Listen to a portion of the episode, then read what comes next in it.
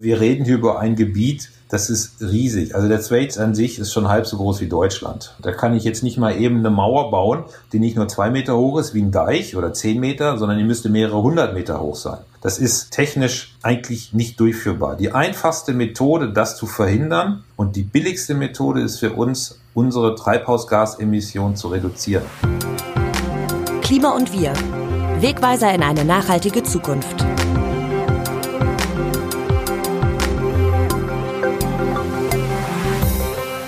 Ist der wohl geheimnisvollste unserer sieben Kontinente, die Antarktis.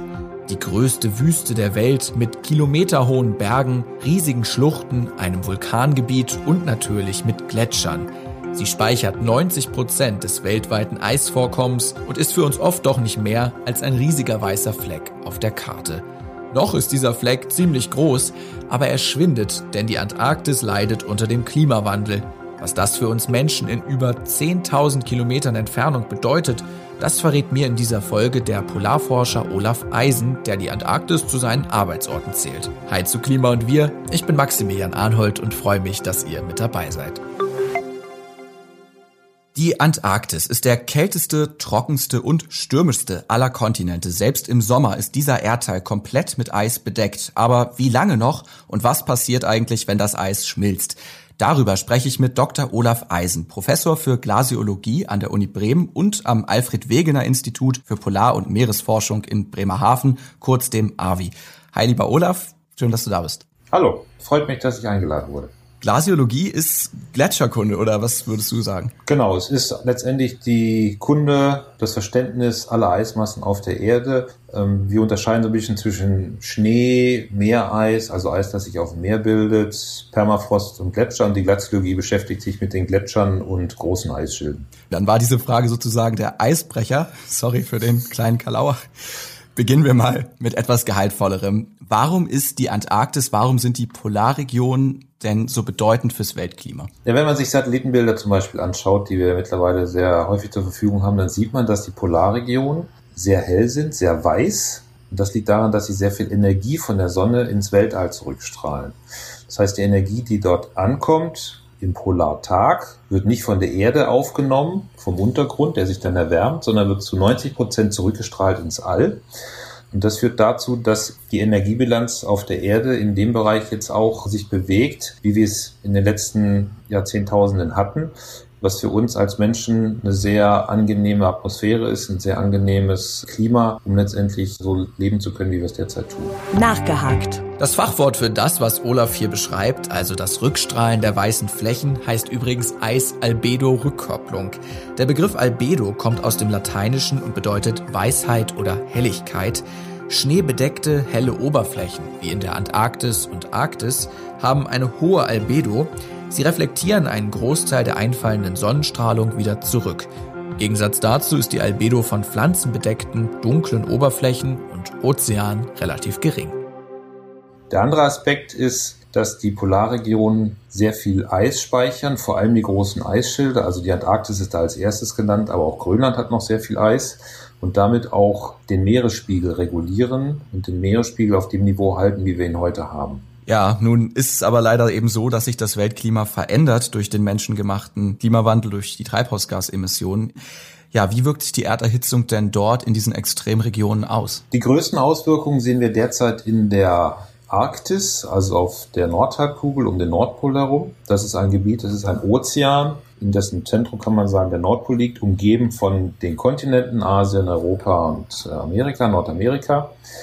Und dort ist die Erwärmung um Faktor zwei bis drei größer als das, was wir in dem übrigen Bereich der Erde sehen. Das Problem dabei ist, dass man mit dieser Erwärmung um die Arktis herum, die sogenannte Polar Amplification oder polare Verstärkung, Rückkopplungseffekte in Gang setzt, die die Erwärmung noch beschleunigen können. Kann man sich so vorstellen, man hat mehr Eis, wie gerade gesagt, ist das eine, wenn die Schnee bedeckt ist, eine Oberfläche, die sehr hell ist. Wenn das Meereis jetzt zurückgeht und zwischen den Meereisschollen immer mehr offenes Wasser zutage kommt, dann ist das Wasser dunkel. Das absorbiert dann ca. 90 Prozent der Strahlung. Das heißt, das Wasser erwärmt sich. Durch dieses erwärmte Wasser wird dann wieder mehr Eis geschmolzen, sodass die Eisfläche weiter zurückgeht. Und das ist eine positive Rückkopplung, ein sich selbst verstärkender Mechanismus, der genau dazu führt, was wir jetzt beobachten, dass nämlich die Arktis sich sehr viel schneller erwärmt als der übrige Teil der Erde. In der Antarktis ist es ein bisschen anders. Das ist ein Kontinent, bedeckt von dem großen Eisschild, mehrere Kilometer dick, umgeben von einem Ozean. Und dieser Ozean schirmt die Antarktis ein bisschen ab von dem, was im Rest der Welt passiert. Natürlich haben wir noch Wechselwirkungen, dass auch mal wärmere Temperaturen auftreten, als wir über lange Zeit das beobachtet haben und auch wärmeres Wasser an die Antarktis rankommt. Da gehen wir wahrscheinlich später noch drauf ein. Aber letztendlich ist die Antarktis in dem Bereich aktuell wesentlich geschützter als das bei der Arktis der Fall ist. Aber auch in der Antarktis sehen wir Auswirkungen, die schon auf die Erwärmung des Klimas zurückzuführen sind. Zum Beispiel gab es da einen neuen Hitzerekord. Am 9. Februar 2020 wurde erstmals die 20-Grad-Marke überschritten. 20,7 Grad Celsius waren das in der nördlichsten antarktischen Station der Marambio Base. Kurz zusammengefasst ist das Problem der Polargebiete im Grunde folgendes. Durch den zunehmenden Klimawandel steigt die globale Temperatur, die Eisschilde schmelzen und der Meeresspiegel steigt. Lenken wir mal unseren Blick auf den Südpol und sprechen genau über diese Kipppunkte, die du da beschrieben hast. Viele Glasiologen sehen ja im Thwaites-Gletscher in der Westantarktis den wichtigsten, weil aktuell gefährlichsten Gletscher der Welt. Manchmal wird er sogar Doomsday Glacier genannt, also Weltuntergangsgletscher.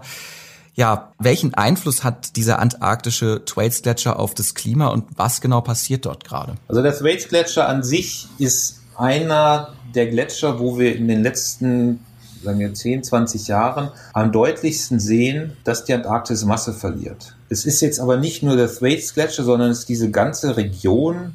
Östlich vom Thwaites Gletscher liegt ein Gletscher, der nennt sich Pine Island.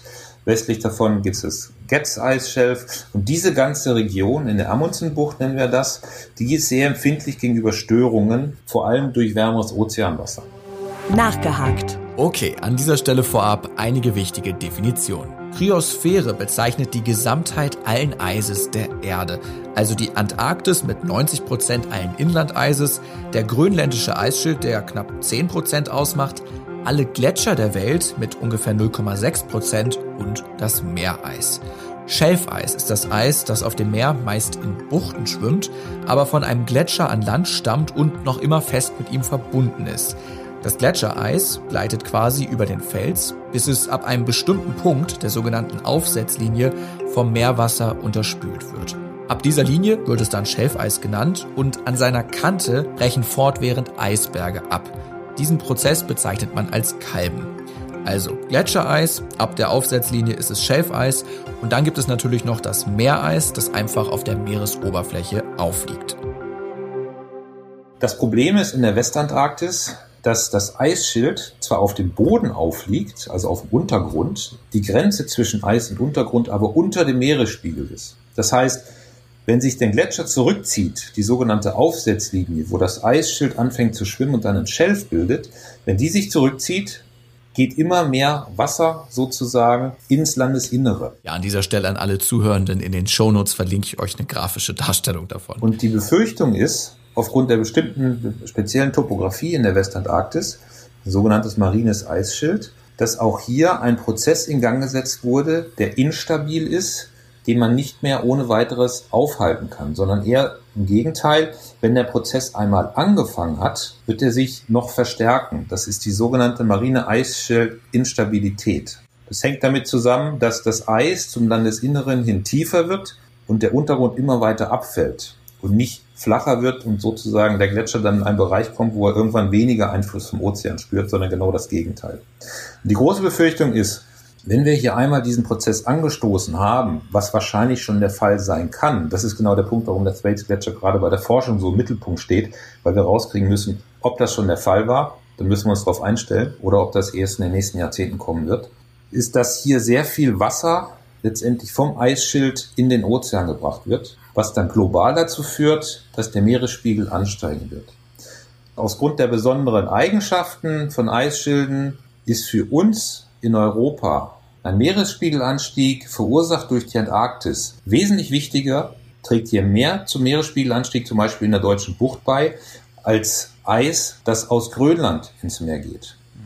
Der grönländische Anteil wird eher in der Südhemisphäre eine Auswirkung haben. Das hängt damit zusammen, dass die Eisschilde sehr groß sind und auch wiederum eine Anziehungskraft haben, also eine Gravitationskraft. Wie viel Eis ist denn eigentlich schon abgeschmolzen und um wie viel der Meeresspiegel in der Vergangenheit schon gestiegen? Also wir haben jetzt in den letzten, je nachdem, wann man die, äh, den Nullpunkt setzt, haben wir mehrere Dezimeter schon bekommen. Derzeit steigt der Meeresspiegel allein durch die Westantarktis um einen halben Millimeter pro Jahr an. Das ist erstmal jetzt eine kleine Zahl, aber wenn man das über zehn Jahre nimmt oder über 100 Jahre, kommt da einiges zusammen. Mhm.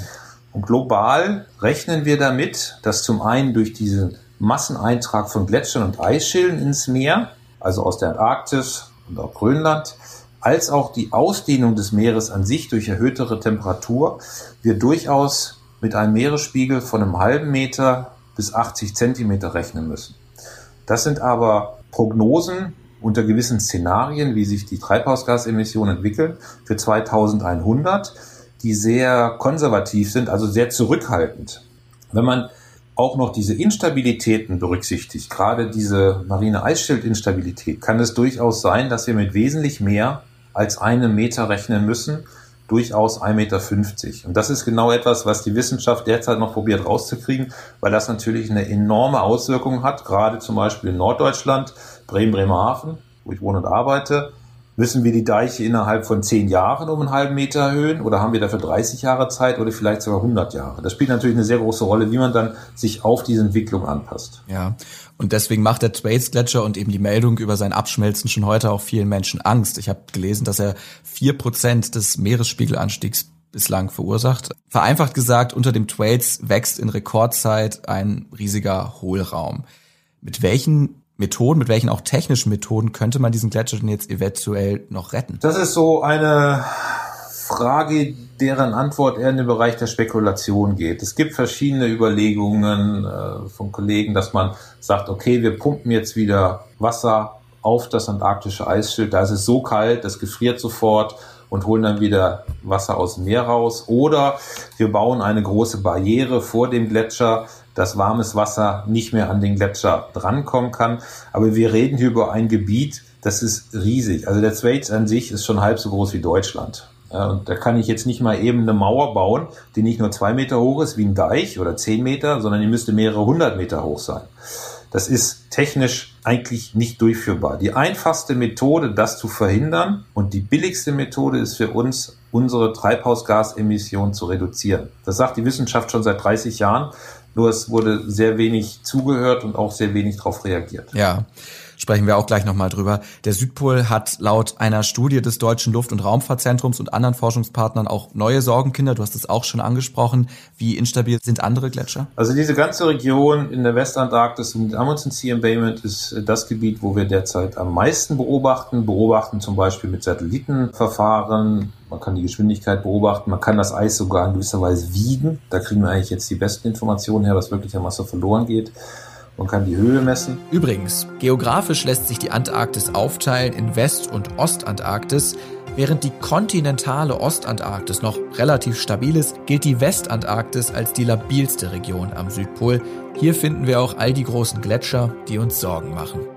Und wir sehen auch in anderen Bereichen der Ostantarktis, dass es da nochmal zwei, drei Regionen gibt, die von der Geometrie her ähnlich sind wie die Westantarktis. Das heißt, die Grenze zwischen Eis und Boden ist unter Meeresspiegel.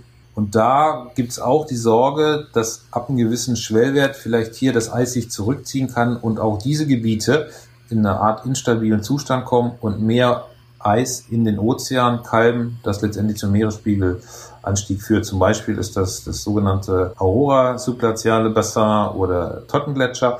Aber in die kritischen Punkte in oder die Schwellwerte in dem Bereich sind noch nicht ganz so genau definiert, wie das in der Westantarktis der Fall ist. Das heißt, da sind wir auch noch dran rauszukriegen, wann das eigentlich der Fall sein wird. Vermutlich ist der Bereich aber stabiler als die Westantarktis. Das heißt, das wird erst in mehreren Jahrzehnten, vielleicht auch ersten Jahrhunderten eine große Rolle spielen. Nichtsdestotrotz ist es natürlich wichtig, das jetzt schon zu untersuchen, damit wir mit unseren Szenarien für die Zukunft genaue Aussagen treffen können. Wie der Klimawandel die Antarktis verändert, genau das wird auf der Neumeier-Station vom Alfred Wegener Institut untersucht. Du bist für Feldforschung auch immer wieder in beiden Polarregionen und in den alpinen Gletschern unterwegs. warst auch schon in der Neumeier Station, oder? Genau, da bin ich gerade vor drei Wochen hergekommen. Wie halten PolarforscherInnen denn diesen extremen Wetterbedingungen stand? Und ja, wie lebt es sich in dieser doch sehr berühmten Forschungsstation, immerhin der südlichste Arbeitsplatz der Welt. Man muss sich das so vorstellen, auf der Station selber haben wir normal fließendes Wasser, Heizung, es ist warm, es ist trocken. Ähm, außerhalb der Station, je nachdem jetzt gerade, in Deutschland hatten wir auch eine Kältewelle im Dezember, ist es zum Teil sogar wärmer als in Deutschland. Wir hatten im Dezember durchaus eine Periode, wo wir 0 Grad hatten und auch ein, zwei Tage mal ein bisschen Regen, was auch ungewöhnlich ist, wo in Deutschland minus 10 Grad waren. Und man hat einfach eine ganz andere Bekleidung. Man geht von vornherein anders an die Sache ran. Man geht sehr gut geschützt raus. Man hat winddichte Kleidung. Wenn es also auch stürmt und schneit, ist man trotzdem geschützt. Je nachdem, wie stark der Wind ist, das ist unser größtes Problem eigentlich immer, ist man dann vielleicht nur ein paar Minuten draußen oder kann er wirklich längere Zeit draußen arbeiten muss sich so vorstellen, sobald der Wind über die Geschwindigkeit von 20, 25 Knoten, also ungefähr 40, 50 kmh pro Stunde kommt, dann fängt der Schnee an zu fliegen und das macht das Arbeiten sehr, sehr schwer. Nicht, weil man persönlich dann sich nicht mehr schützen kann, sondern weil man gewisse Geräte hat, mit dem man arbeiten muss. Computer sind dann sehr empfindlich. Wenn man draußen irgendwelche Verschraubungen öffnen muss oder Kabel verlegen muss oder sowas, dann ist das alles sehr unhandlich, weil man die Handschuhe nicht ausziehen kann, sonst wird es dann zu schnell zu kalt. Aber letztendlich hat man einfach über die Jahrzehnte auch gelernt, damit umzugehen und man stellt sich dann letztendlich darauf ein, wie ist die Wetterbedingung, macht Sinn, heute rauszugehen oder, was durchaus passieren kann, haben wir vielleicht auch eine Woche so schlechtes Wetter, einen permanenten Sturm, dass man keine Außenarbeit machen kann. Da macht man halt gewisse Sachen in der Station, bereitet Sachen vor, arbeitet Sachen auf, die man die Woche vorher gemacht hat. Man passt sich also sehr stark auf das Wetter an. Ja, ich stelle mir das so vor, also Menschen, die dort arbeiten, müssen auch eine große Portion Abenteuerlust mitbringen, Kälte unempfindlich sein. Du hast den Sturm angesprochen. Es gibt, glaube ich, in manchen Regionen 300 Sturmtage pro Jahr. Durchschnittlich ist es minus 55 Grad. Also ich weiß nicht, ob an der Neumeier Station, aber. An Neumeier nicht. Es gibt äh, durchaus viele Sturmtage. Neumeier hat die tiefsten Temperaturen sind so knapp unter minus 40 Grad, was jetzt eigentlich nur im Winter auftritt und nicht äh, so extrem ist wie zum Beispiel auf dem polaren Plateau. Wir haben auch die Sommerstation Konen. Da hat man im Winter durchaus minus 50, minus 60 Grad an einigen Tagen. Die ist auch nicht permanent bewirtschaftet. Aber dann gibt es eine Station wie zum Beispiel von unseren französischen und italienischen Partnern, wo wir auch ein großes Projekt haben, das Beyond Epica Eiskernprojekt, wo man auch im Sommer minus 40 Grad haben kann. Und die Saison, wo man draußen arbeitet, eigentlich nur von November bis Januar dauert. Danach ist es zu kalt. Im Winter hat man minus 60, minus 70 Grad. Da gibt es auch immer diese lustigen Bilder dann, wenn die Leute mit warmem Essen rausgehen, halten ihre Spaghettis hoch und das gefriert innerhalb von Sekunden und ist dann fix. Und da ist es natürlich sehr viel schwieriger, was die Temperaturen angeht. Da ist man auch viel, viel eingeschränkter. Jetzt musst du mal erzählen, wie fühlt man sich auf diesen Forschungsreisen? Ich habe zum Beispiel einen Aufruf von dir auch gesehen, wo du gesagt hast, hört auf die Wissenschaft beim Kampf gegen den Klimawandel, wie ganz viele andere WissenschaftlerInnen weltweit eben auch. Was hat dich bei der Forschung vor Ort am meisten überrascht, beeindruckt, bedrückt, bestärkt? Wie ist, wie ist da so die Gefühlslage? Also es war der, der wissenschaftliche Eid oder Science Oath, wo wir letztendlich als wissenschaftliche Gemeinschaft darauf hinweisen wollen, dass ähnlich wie es Corona man das eigentlich gelernt hat, die Fakten von der Wissenschaft geliefert werden und das ist alles fundiert wir erzählen nicht einfach irgendeinen Quatsch, sondern wir machen uns da wirklich Sorgen, sagen aber auch, man kann auch handeln. Man muss nur handeln, das geht sowohl die Politik an, als auch natürlich die Gesellschaft, die von der Politik repräsentiert wird. Hm. Wenn man selber in der Region über viele Jahre arbeitet, äh, kriegt man so ein bisschen einen anderen Blick darauf, nicht wie lebensfeindlich die eigentlich ist, sondern wie empfindlich. Es kann Änderungen geben, die man vielleicht bei einem oder zwei Besuchen gar nicht wahrnehmen kann. Man hat zum einen Schneezutrag, Temperaturen oder sowas. Zum anderen sieht man aber auch die Biologie. In Neumeier haben wir eine sehr große Kaiserpinguinkolonie. Und wenn man dann eben sieht, wie empfindlich diese Region eigentlich ist für kleine Veränderungen, was zum Beispiel bei so einer Kolonie dann an Sterblichkeiten bei den Küken auftritt, je nachdem, ob da ein großer Eisberg vor der Bucht ist oder nicht, ob die Eltern genug Futter rankriegen oder nicht. Wenn man sich dann überlegt, dass der Mensch auch in der Gegend unterwegs ist, um Grill zu fangen, was natürlich eine direkte Konkurrenz ist für eine Spezies, die es eh schon von der Umwelt her sehr, sehr hart hat. Gleichzeitig aber auch bei den Menschen als ein sehr niedliches Wesen immer wieder verwendet wird. Das passt dann nicht ganz zusammen und da macht man sich dann schon Gedanken, macht sich Sorgen drüber. Und wenn wir dann sehen, gerade mit solchen Langzeitobservatorien, wie wir es an Neumeier und der Kronenstation haben, an Kronen haben wir jetzt 20 Jahre Temperaturmessung an der Oberfläche. Das ist die längste Zeitreihe auf dem polaren Plateau. Und wir haben Schneezutragsmessungen abgeleitet aus Firnkernen, also bohrt und schaut dann in die Vergangenheit zurück, mehrere Jahrzehnte in dem Fall.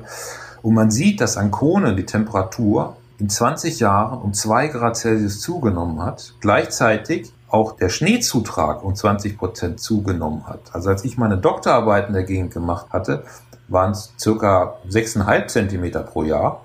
Jetzt sind wir bei über 8 Zentimeter. Das sind kleine Werte, aber dass man letztendlich in seinem eigenen Leben, in seinem eigenen Arbeitsleben schon erlebt, wie schnell sich diese Situation vor Ort ändert, da macht man sich schon Gedanken, wo werden wir dann in 50 Jahren sein? Wo werden wir in 100 Jahren sein? Was bedeutet das für uns als Gesellschaft? Was bedeutet das für meine Kinder oder deren Kinder? Womit müssen wir uns auseinandersetzen? Und das bringt schon bei sehr vielen Wissenschaftlern eigentlich dieses Bedürfnis zutage. Wir müssen die Öffentlichkeit, unsere Mitmenschen letztendlich informieren, so gut es geht und so fundiert es geht. Auf deinem Twitter-Profil lese ich den Satz Hoping for humanity to act in time. Ich hoffe, dass die Menschheit rechtzeitig handelt. Wann hast du gemerkt, dass das Problem Klimawandel echt ist und du was dagegen tun willst? Kippschalter. Dass es echt ist, das habe ich schon als Kind gemerkt. Das ist schon ein bisschen länger her. Äh, das war noch vor dem ersten Weltklimabericht vom IPCC 1990. Ähm, ich habe dann die Glaziologie angefangen aus persönlichem Interesse, weil mich Eis fasziniert, weil ich das ein, ein unglaublich spannendes Material finde. Gletscher sind wirklich charismatisch in gewisser Weise. Ich hatte aber nicht das Bestreben, irgendwie in die Öffentlichkeitsarbeit einzusteigen. Und der große Punkt für die Glaziologie, wo man gesagt hat, wir haben hier ein Problem, war so Anfang der 2000er Jahre. Da hat man nämlich festgestellt, dass die Gletscher in Grönland in wenigen Jahren schneller werden. Und zwar genau die Gletscher, die mit den Ozeanen in Kontakt stehen. Das sind die sogenannten Gezeitengletscher. Vorher dachte man, okay, die Gletscher, die Eismassen, die sind groß. Die alpinen Gletscher verändern sich eher träge aber die reagieren noch vergleichsweise schnell. Und die großen Eisschilde, Grönland und die Antarktis, sind langsam. Die sind so riesig, die reagieren nur auf Zeitskalen von Jahrhunderten, vielleicht sogar Jahrtausenden. Also eher so der Bereich Glazial-Interglazialzyklen. 100.000 Jahre. Und dann hat man festgestellt, dass Satellitenmessung vor allem, das Zeug ist viel schneller, reagiert viel schneller auf den wärmeren Ozean, als wir eigentlich dachten. Innerhalb von Jahren. Das war so für die glaziologische Gemeinschaft, für die Community eigentlich so der Punkt, auch für mich. Ähm, wir haben hier ein großes Problem weil wir nicht sehr viel Zeit haben. Es geht nicht nur darum, was haben wir jetzt an CO2-Anstieg dann mit Erderwärmung in den nächsten 500 Jahren, sondern was passiert jetzt und was wir aufgrund der Größe dieser Eisschilde für ein Problem haben, ist, dass wir die Effekte durchaus erst ein paar Jahrzehnte später spüren von den Sachen, die wir schon in der Vergangenheit gemacht haben. Also sprich, alles, was wir jetzt haben, haben wir schon im letzten Jahrtausend eingebucht. Alles, was wir jetzt machen, kommt in 20, 30 Jahren als Rechnung zu uns zurück. Wenn wir jetzt sofort aufhören, interessiert das die Gletscher erstmal nicht. Die machen weiter. Die werden weiter abschmelzen. Und das ist dieser, im Englischen sagt man der Committed Sea Level Rise, was wir letztendlich uns schon eingekauft haben durch unser Verhalten. Und das ist alles, was eigentlich so in den 2000ern groß wurde, wo dann auch im Weltklimabericht äh, im 4. 2007 gesagt wurde, Leute, wir haben hier ein Problem, unsere Zahlen sind sehr gut, wir vertrauen denen, wir müssen hier handeln, aber dann kam leider die Finanzkrise, die ganze Klimafrage ist in den Hintergrund gerückt. Und dann hat man nochmal versucht, 2013 im fünften Weltklimabericht das Thema wieder aufzubringen, dass genau auch diese Gletscher einer der großen Unbekannten sind. Und erst jetzt, eigentlich seit Paris, ist das Klimathema so einigermaßen in der Öffentlichkeit angekommen. Nicht bei allen, aber doch bei einigen Leuten. Vor allem auch bei der jungen Generation, wie wir wissen, zum Glück. Aber es ist immer noch viel zu wenig an Aktion da, an Reaktionen, was wir machen müssen, um wirklich Schlimmeres zu verhindern, als wir uns jetzt schon eingekauft haben. Mhm. Du engagierst dich schon lange dafür, die Faszination rund ums ewige Eis oder in Anführungsstrichen ewige der Öffentlichkeit zu vermitteln. Du hast unter anderem 2014 einen Blog dafür am AVI gegründet und du kehrst eben auch immer wieder ins Feld zurück, um den Nachwuchs auszubilden. Wie kann man die wissenschaftliche Polarforschung leicht verständlich vermitteln und vor allen Dingen aber auch diesen Bezug zu dieser bedrohten Region der Erde erhöhen, die ja doch sehr, sehr weit weg ist für die meisten Menschen? Oh, da habe ich jetzt keine, kein Patentrezept, wie man das machen kann. Also was wir merken, ist, dass man mit äh, sozialen Medien sehr viele Leute erreichen kann. Wir waren jetzt gerade mit einer jungen Kollegin aus der Schweiz im Postdoc, äh, die ihr eigenes Projekt jetzt umgesetzt hat in der Antarktis und die hat sich auch selber so einen ganzen Medienplan aufgestellt, hat da jetzt Filme gemacht und die kommen in der Öffentlichkeit sehr, sehr gut an. Das ist schon ein bisschen eine andere Generation als das, was ich mache. Ich mache so eher konservativ mein Twitter und hat mal eine Zeit lang Facebook gemacht und ähnliches. Und jetzt Podcast. Aber Jetzt Podcast, ja, okay. Kann man auch noch als konservativ sehen.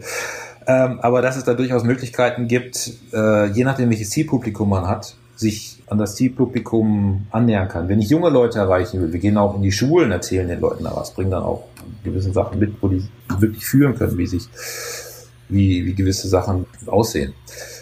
Das muss man einfach immer schauen. Wenn ich die ältere Generation erreichen will, die für mich eigentlich das größere Problem ist. Die Jungen haben es kapiert, die haben es geschnallt.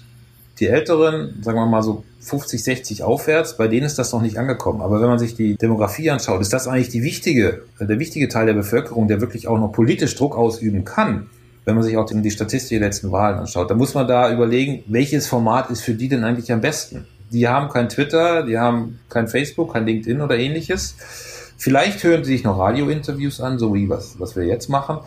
Äh, vielleicht ist es für die wichtiger, Fernsehbeiträge zu haben. Oder man geht dann in Veranstaltungen, wo man den Leuten dann direkt vor Ort sowas erzählt, in klassischen Vorträgen. Ähm, da muss man einfach schauen, wen will man erreichen, welche Möglichkeiten bieten sich, aber ich glaube nicht, dass es so ein Patentrezept gibt. Und unser Problem ist natürlich, dass wir Wissenschaftler sind und jetzt keine Medienprofis. Man lernt mit der Zeit dazu, aber wir können natürlich nicht mit dem gleichen Professionalismus aufwarten, wie jemand, der nichts anderes in seinem Leben gelernt hat als das. Mir fällt da gerade noch eine andere ganz interessante Frage ein. Ähm, wie stehst du eigentlich dem wachsenden Tourismus am Südpol gegenüber? Also ich glaube, das sind über 50.000 Menschen jährlich, die sich das mittlerweile selbst anschauen. Selber angucken ist ja immer eine gute Möglichkeit zum Lernen und Verstehen auch, aber in dem Fall vielleicht nicht unkritisch. Es ist überhaupt nicht unkritisch und es hat in den letzten Jahren exponentiell zugenommen. Wir wissen alle, was exponentiell bedeutet mittlerweile. Äh, es ist ein großes Problem. Es ist ein Unterschied, ob ich einmal im Jahr an so einer Pinguinkolonie zum Beispiel ein Flugzeug habe mit 20 Leuten, Touristen, die sich das leisten können, die da hinkommen, sich das anschauen, die die Kolonie dann in gewisser Weise stören. Oder, wie es jetzt zum Beispiel in Neumeier war, dass ich 20, 25 oder sogar 30 Flüge habe. Jeder Flug macht Krach, jeder Besuch mit Motorschlitten bei der Kolonie macht Krach und das stört die Tiere. Die verbrauchen einfach mehr Energie, wenn sie dann mit ihren Flügel schlagen, weil sie aufgeregt sind, wenn sie weglaufen, weil irgendwas passiert. Und das ist Energie, die fehlt einfach für die gesamte Kolonie. Und man kann davon ausgehen, dass das irgendwann auch dazu führt, dass man mehr Küken im Sommer verliert, weil die einfach mehr gestört werden. Die Eltern vielleicht dann zwei Tage später kommen, was bei einem Sturm fatal sein kann, weil die Eltern sich gestört fühlen und vielleicht nicht gleich hinlaufen wollen. Und das sind Sachen, wo man genau diesen klassischen Fall hat, dass der Tourismus primär diese Gegend liebt, weil das alles so toll ist und so süß. Gleichzeitig durch den Tourismus, vor allem über einen kritischen Schwellwert, der Tourismus so viele Störungen in das System reinbringt, dass der Tourismus das, was er eigentlich sehen möchte, zerstören kann. Gibt es einmal die Bereiche, wo die Leute dann reinfliegen, vor allem wer viel Geld hat, kann das machen. Und dann gibt es die Bereiche, wo man die Kreuzfahrtschiffe hat. Das ist zwar alles äh, in gewisser Weise durch Selbstverpflichtung reguliert, aber das ist bei weitem nicht so, wie man es eigentlich regulieren müsste, damit man eine Störung und eine Schädigung der Ökologie vor Ort ausschließen kann.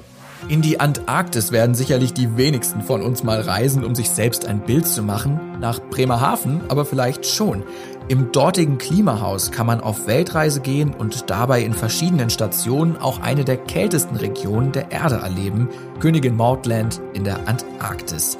Die Temperatur in diesem Teil der Ausstellung beträgt minus 6 Grad Celsius.